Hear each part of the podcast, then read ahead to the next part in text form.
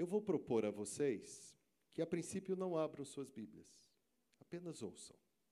Vocês logo reconhecerão o texto e logo saberão localizá-lo. Mas eu creio que a leitura os ajudará. Se ficarem bem atentos, conseguirão não apenas ouvir as frases, as descrições, mas conseguirão também ver os cenários, as cenas, tá bem? Mas não vamos fazê-lo sem orar antes. Senhor, nós temos diante de nós a tua palavra. Nas capas das nossas Bíblias nós encontramos o seguinte adjetivo: sagrada. A tua palavra é sagrada. A Bíblia é sagrada. Nós damos graças por tudo que foi inscrito para o nosso ensino, para que tenhamos esperança. Livra-nos de quaisquer bloqueios nesta semana. Livra-nos de quaisquer bloqueios agora. Para que recebamos a tua palavra e nos próximos dias nós a percebamos nos influenciando diretamente e decisivamente. Nós damos graças por tudo que foi escrito a respeito do Verbo, do verdadeiro, e nós estamos no verdadeiro, no Senhor Jesus Cristo. Ele é o verdadeiro Deus e a vida eterna. Amém. Três dias depois, houve um casamento em Caná da Galileia. Achando-se ali a mãe de Jesus. Jesus também foi convidado com os seus discípulos para o casamento. Tendo acabado o vinho, a mãe dele, ou a mãe de Jesus, lhe disse: Eles não têm mais vinho. Mas Jesus lhe disse: Mulher, que tenho eu contigo? Ainda não é chegada a minha hora. Então ela falou aos serventes: Fazei tudo o que ele vos disser. Estavam ali seis talhas de pedra, que os judeus usavam para as purificações, e cada uma levava duas ou três metretas, cerca de 100 litros, entre 75 e 115 litros, cada uma destas talhas grandes. Jesus lhes disse: Enchei de água as talhas, e eles as encheram totalmente. Então lhes determinou: Tirai agora e levai ao mestre-sala, ao chefe do cerimonial. Eles o fizeram. Tendo o mestre-sala provado a água transformada em vinho, não sabendo de onde viera, se bem que o sabiam os serventes que haviam tirado a água, chamou o noivo e lhe disse: Todos costumam pôr primeiro o bom vinho, e quando já beberam fartamente, servem o inferior. Tu, porém, guardaste o bom vinho até agora. Com este deu Jesus princípio a seus sinais em Caná da Galileia. Manifestou a sua glória e os seus discípulos creram nele. Há cerca de cinco semanas eu fui procurado para tratar de um casamento. Uma menina desta igreja veio com seu noivo. E eles vieram com os planos de casamento e os detalharam a mim. Disseram antes que tinham tentado falar comigo desde o meu tempo de internação, mas houve alguns desencontros e não nos encontramos. E eles então disseram que os planos incluíam uma viagem ao exterior e que levariam parte da família e haveria este casamento num local bonito, à beira-mar. Uh, e este casamento seria dirigido por um celebrante. Hoje isto é comum. Alguns são contratados para repetir algumas palavras especialmente com tons acentuadamente românticos em alguns momentos. E eu disse: não, não vamos fazer desta forma. Vocês não precisam cancelar a viagem. Mas por que não? Vamos pensar num casamento, num culto de casamento. Eles se surpreenderam um pouquinho, mas a, a questão documental que estava em andamento foi rearranjada. E ontem este casamento ocorreu, neste local onde vocês estão. E foi belíssimo. O Vitor esteve presente, obviamente, o noivo, e ela, Paola, a noiva. No dia anterior, ela havia me enviado uma mensagem ela, na qual ela fez declarações muito carinhosas, como é bem típico da Paola, mas ela escreveu algo assim: Pastor, nós só lamentamos não ter conversado antes com você. Mas o que importa é que as nossas famílias virão. E houve este casamento. Aquele casamento planejado em quatro ou cinco semanas. Eu quero dizer, o culto planejado em pouquíssimo tempo. E eu disse isto a eles: eu jamais celebrei um casamento em que os preparativos tenham ocorrido com tão pouca antecedência. Ah, o Nilson e a Juliana estavam, gente nossa esteve presente, a família esteve presente. E foi um momento único de ação de Deus, emocionante. Todos aplaudiam, a família bem animada. Ah, mesmo quando não precisavam, aplaudiam e aplaudiam e aplaudiam. E as sessões de fotos foram intermináveis. Tudo foi perfeito porque houve um planejamento. No casamento, planejamentos são importantes. O casamento exigirá ou trará planejamentos obrigatórios. Não só para o culto. Aliás, deixe-me fazer uma distinção. Para alguns, o casamento se dá numa festa. Mas esta festa apenas sucede o casamento. O casamento se dá ou numa sala de cultos como esta, ou num ambiente, pelo menos temporariamente, consagrado a Deus. O casamento, segundo as Escrituras, não passa a existir em um cartório. Não é possível que isto ocorra. E se alguns de vocês tiveram experiências passadas nas quais tudo se limitou a um escrivão, conversem comigo depois, para que acertemos isto. Eu creio que o momento do casamento é um momento de milagre. Porque num percurso, ele, quando entra neste espaço, está solteiro, mesmo que noivo. E ela também. Então há orações, há palavras introdutórias, a Bíblia é lida, declarações são proferidas, um pacto é firmado alianças são colocadas, finalmente a bênção nupcial é invocada, ao beijo, à declaração final. Aqueles a quem Deus uniu com seu poder, nada nem ninguém em tempo algum ouse separar. E são feitos marido e mulher, uma só carne. E voltam pelo mesmo trajeto, mas casados. Deus os fez casados. Os ministros, como eu ontem, pastor Roberto, pastor Jefferson, nós somos utensílios. Deus traz à existência no tempo do culto o que não existia: o casamento. Esta união mística e misteriosa e maravilhosa. Nós precisamos parar para pensar a respeito do casamento. O mundo o desvaloriza, muitos. E nós não supervalorizamos como deveríamos fazê-lo sempre. Falar do casamento deveria nos entusiasmar muito.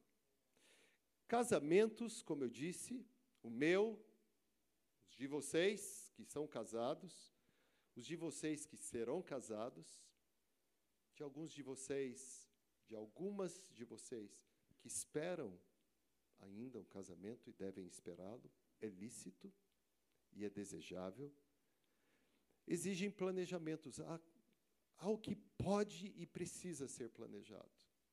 Três dias depois, Jesus chegou a Caná. Depois do quê? Jesus estava na área em que João batizava. Jesus precisou percorrer cerca de 97 quilômetros, a viagem de três dias. Da Judéia até a Galiléia, até Caná, local deste casamento.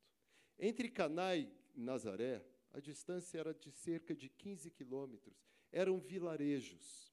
E nós não temos nenhuma pista a respeito de quem eram os noivos. Nós não temos os nomes deles. Talvez este seja o casamento mais comentado da história, mas nós não sabemos como eles se chamavam.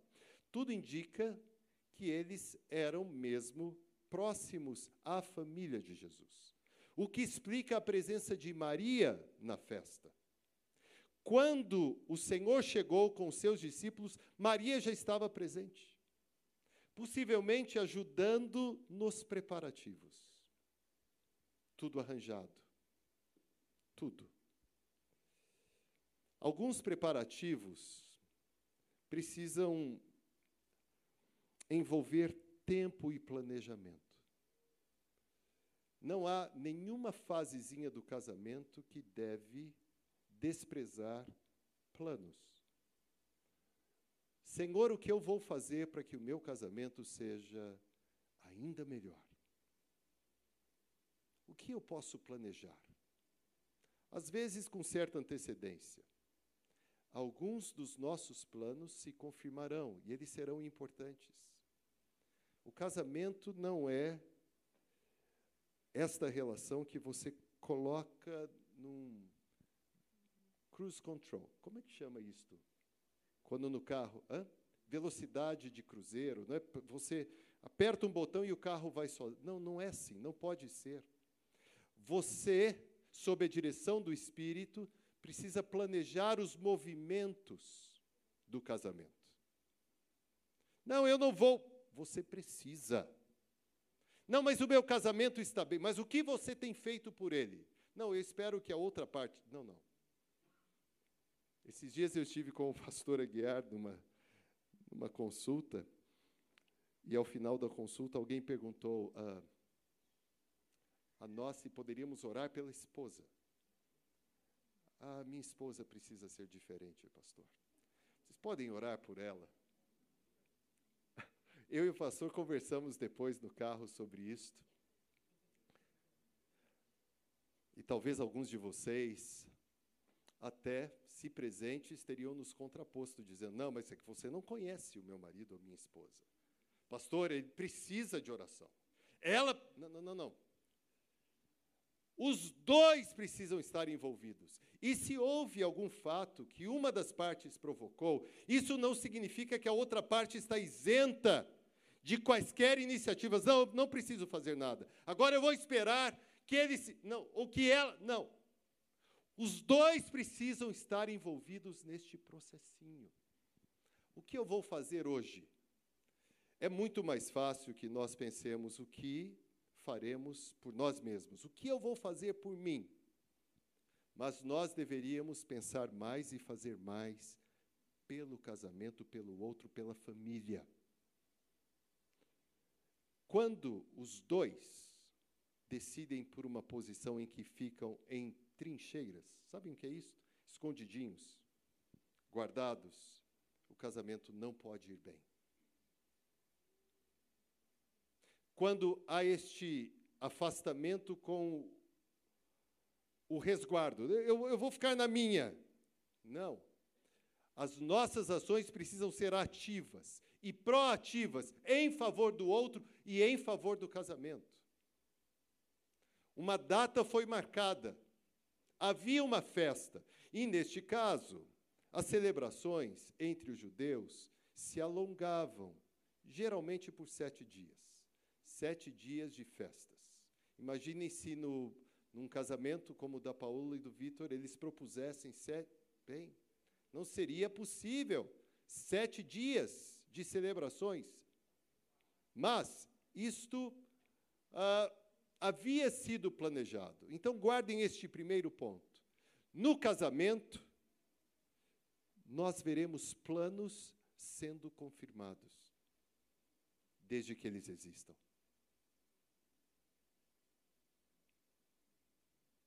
Nós precisamos ser intencionais quando pensamos em casamento. Não quando uma crise se aproxima.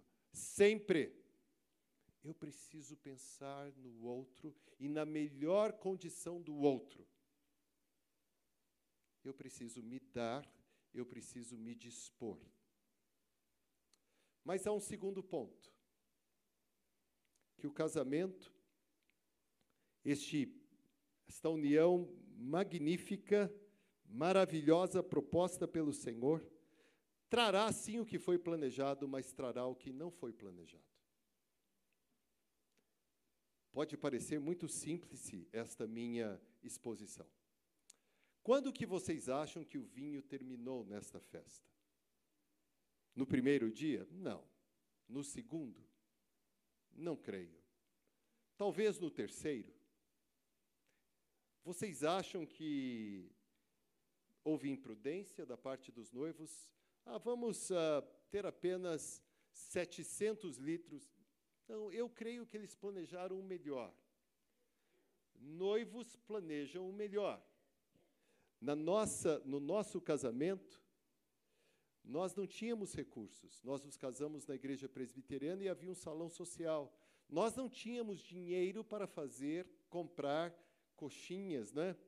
bolinhos de queijo, nada disso. Convidamos uma senhora e pedimos para ela fazer um salpicão, que na verdade era uma maionese, não é, Maristela? Eu queria fazer algo, oferecer algo. E tudo que nós oferecemos foi nesse pratinho de papel, esta saladinha com uh, refrigerantes Vanucci. E depois havia bolo. Houve o suficiente para todos. Talvez tenham perguntado, é só isto? Era só. Mas havia o suficiente: saladinha e bolinho. Era tudo que tínhamos. E neste caso, eu entendo que a falta de bebida foi um imprevisto, foi o inesperado. E todos os casamentos experimentarão aqueles dias em que o planejado será confirmado, mas também experimentarão dias em que nada ocorrerá como planejado. Isto pode ser assustador, mas uh, não é assim quando Jesus está presente. Sabem por que há surpresas? Sabem por que nós nos deparamos com surpresas? Porque o nosso Deus está vivo. E o Deus que está vivo tem esta habilidade para gerar surpresas. Seres humanos podem organizar algumas, mas elas não são tão impactantes como as surpresas que Deus providencia. Nós estamos sob os cuidados do Deus Todo-Poderoso que faz promessas e tem o poder de cumpri-las. Mesmo que nós achemos que algumas coisas saíram do controle. Deus está presente. Eu quero dizer algo a vocês que vocês já sabem. O nosso futuro não é uma simples extrapolação, ou, ou melhor, vou colocar de forma mais simples, uma simples progressão do nosso passado e do nosso presente. E às vezes achamos que as coisas são assim. Passado, presente, futuro, tudo vai acontecer na mesma batidinha, no mesmo andamento. Não! Nós não sabemos nada sobre o nosso futuro. Pensem num calendário, aquele em papel, com os vários quadradinhos, segunda, terça, quarta, quinta, sexta. Pensem em pegar uma caneta e marcar, neste dia farei ah, uma visita ao médico, neste dia dentista das crianças, neste dia terei que ir ao banco. Talvez nada disto possa acontecer. Nós achamos que conseguimos estabelecer este controle nós não conseguimos, nós não podemos preencher a nossa agenda futura de forma completa. Nós podemos planejar algo, mas precisamos ter a certeza, a certeza, que o que planejamos nem sempre se confirmará. Eu quero insistir no que é simples. O futuro não é uma simples sequência do presente. Quando alguém é surpreendido por uma enfermidade, um fato novo, ou um acidente, não é incomum ouvirmos uma declaração assim: ah, mas isso nunca aconteceu comigo. Jamais a nossa família enfrentou algo assim. Bem, mas agora aconteceu. Agora a família vai ter que enfrentar. É, é assim. Há surpresas. Algumas são duras para nós. Mas Deus não se ausenta de nós, não nos deixa quando as surpresas chegam. Porque o que é surpreendente para nós não é surpreendente para o Senhor nosso Deus. Vocês já perceberam que, mesmo quando há anúncios, e nós já ouvimos sobre palavras médicas que dizem: Eu lamento, mas o seu papai não resistirá mais do que 48 horas. Já ouvimos notícias assim. Mesmo que tenhamos escutado uma voz que parece segura, no momento em que há uma perda, nós nos surpreendemos. A morte nos pega. Então, o casamento precisa estar preparado para a confirmação dos planos e para a alteração dos planos. É natural que alguns pensem que quando casamentos enfrentam crises, tudo que se deve buscar é que o casamento volte à condição anterior havia calmaria, a tempestade chegou. Vamos buscar o Senhor para que voltemos àquela condição. Mas não é assim. Não deve ser assim. Casamentos como os nossos, daqueles que amam e servem o Senhor, são diferentes. Porque as crises podem vir, mas estes que as enfrentam deverão perceber, após a tempestade, uma condição nova e inédita. Só o Senhor tem este poder de pegar o caos até a catástrofe, até a tragédia e gerar algo que não existe, gerar o novo. Deus não planeja nos deixar naquela condição anterior. Deus espera inaugurar algo novo e quer que nós embarquemos nessa ideia que é dele. Deus tem este poder de fazer coisas novas. Me lembro de um texto. Quem poderia se levantar agora e ler em alta voz Isaías 43, 19? Quem vai ler? Com potência. Vamos lá. Isaías 43, 19. Vamos ouvir o Gil. Ah, pessoa certa.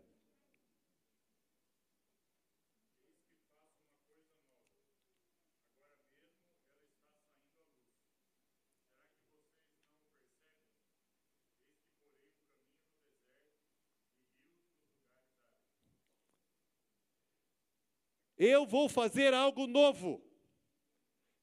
E eu já estou gerando este algo novo. Vocês gostam da linguagem? Deus dá a luz ao novo. Deus traz à existência o que não existe. E o casamento é este espaço no qual este grande sinal de Deus ocorre. Deus tem este poder. Ah, mas eu nunca vou esquecer, eu nunca vou. Sim, nós esquecemos e passamos. Já enfrentamos momentos mais duros, mas eles não são determinantes. A bondade de Deus, sim, é.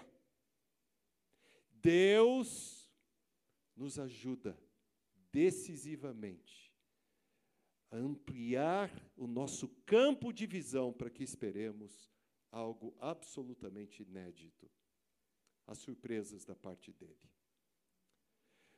No casamento, de Caná houve uma tremenda surpresa. Havia essas talhas cheias de água e Jesus interviu. E vocês conhecem a história. Havia muita água e em instantes havia muito vinho. E vinho de uma qualidade excepcional. Que surpresa! A festa foi o que não teria sido. Concordam? É simples. O melhor da festa aconteceu depois da crise. Vocês já perceberam nessa história que os que estavam presentes, os convidados, não, não foram informados da falta de bebidas, porque isso teria trazido vergonha aos anfitriões.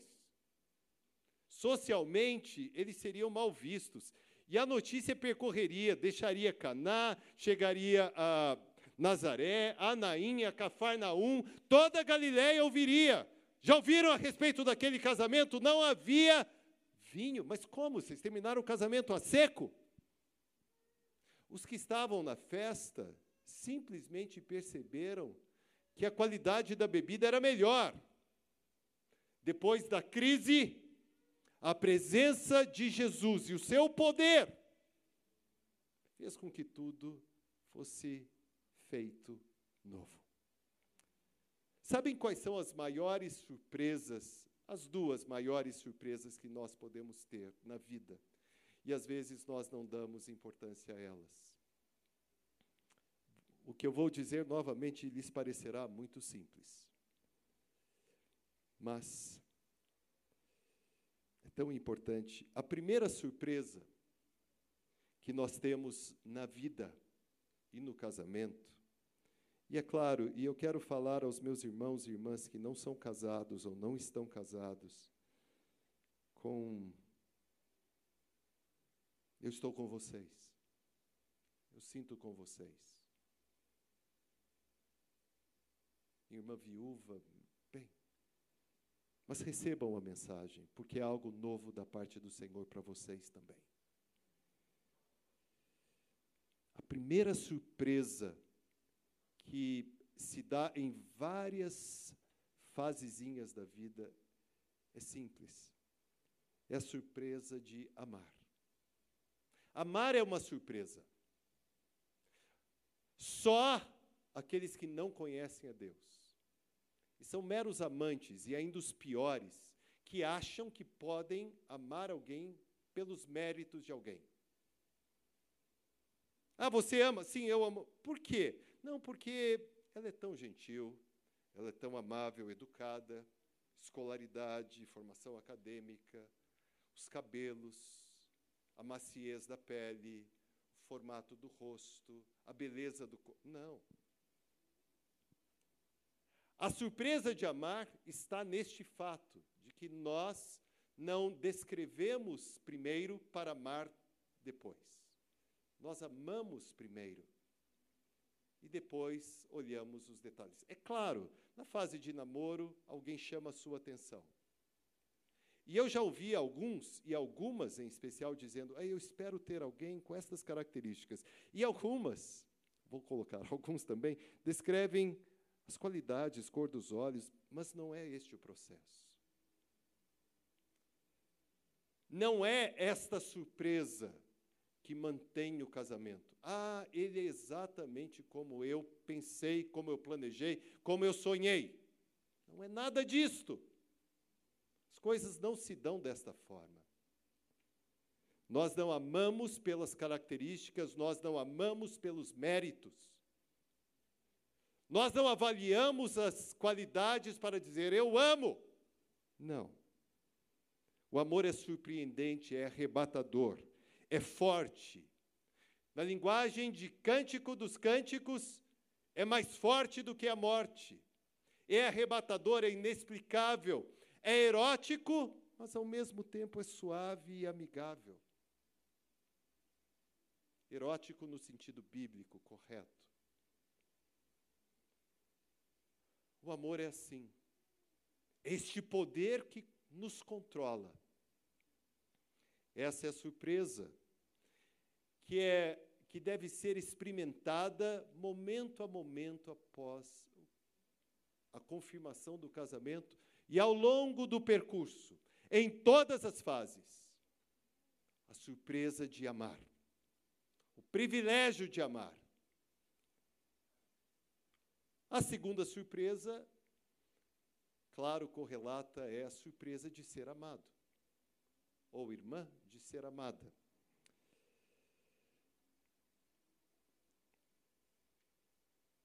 Quem é você, Ernesto? Quem eu sou? Eu sou aquele que é amado pela Maristela. Esta é a minha identidade. Querem tê-la de forma mais completa? Quem eu sou? Eu sou aquele que sou amado por Deus. Então a identidade do Deus que me ama é que define a minha identidade. A vida do Deus vivo é que define a minha vida. Eu sou este. Eu sou quem sou, graças ao amor de Deus. Estas surpresas são as surpresas que me fazem prosseguir. Eu sou amado e eu amo. Que privilégio. Algumas outras coisas no casamento são colocadas como muito importantes. Elas não são. O amor é importante. O amor prevalece. O amor insiste. Até o fim, haja o que houver. Mas ele. É... Não, o amor até o fim. Haja o que houver. Bem, eu vou terminar dizendo a vocês que, na linguagem bíblica, não é incomum as cenas de um casamento serem usadas para projetar as festividades do reino de Deus. É claro que nos casamentos do mundo pode haver probleminhas como falta de bebida. Mas é bom que entendamos que o Senhor Jesus não deve ser apenas como foi o Senhor dos casamentos narrados nas Escrituras, ou deste em especial, mas de todos os casamentos. Na verdade, Ele é o Senhor desta maior de todas as festas, a que está por vir, deste grande encontro. E esta festa inclui todos estes que se veem casados com o Senhor, que fazem parte da sua igreja que se chamam como noiva. Estes que esperam a volta de Jesus. Ainda que nós usemos esta linguagem, ele mudou da água para o vinho. Ah, vocês acham que Jesus tinha algo além? Jesus não apenas resolveu a questão dos noivos, transformando água em vinho, certo? Ou foi só? Não. Havia uma mensagem por trás do sinal. Não um mero milagre, mas um sinal. Jesus em Caná da Galileia, um povoado de algumas centenas de pessoas, numa festa de casamento. Ele fez o seu primeiro sinal e se manifestou ao mundo e afirmou: Eu sou o filho de Deus. E não pensem que eu tenho o poder apenas de transformar água em vinho. Eu tenho o poder de transformar seres humanos e de fazê-los novos, completamente novos. Talvez alguns destes seres humanos que precisam desesperadamente ser feitos novos estejam aqui nesta sala, agora mesmo. Pastor, que bela ideia essa das surpresas, em amar e ser amado, mas eu não sinto nada, eu não percebo nada. Há uma frieza dentro de mim, meu coração. Ah, a ação dele é congelante. Este é o Senhor.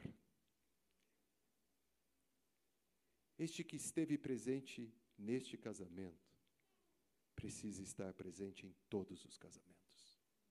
Não há casamentos administráveis sem a presença do Senhor. Eles não podem seguir, eles não têm chances. Casamentos completos demandam a presença de Jesus.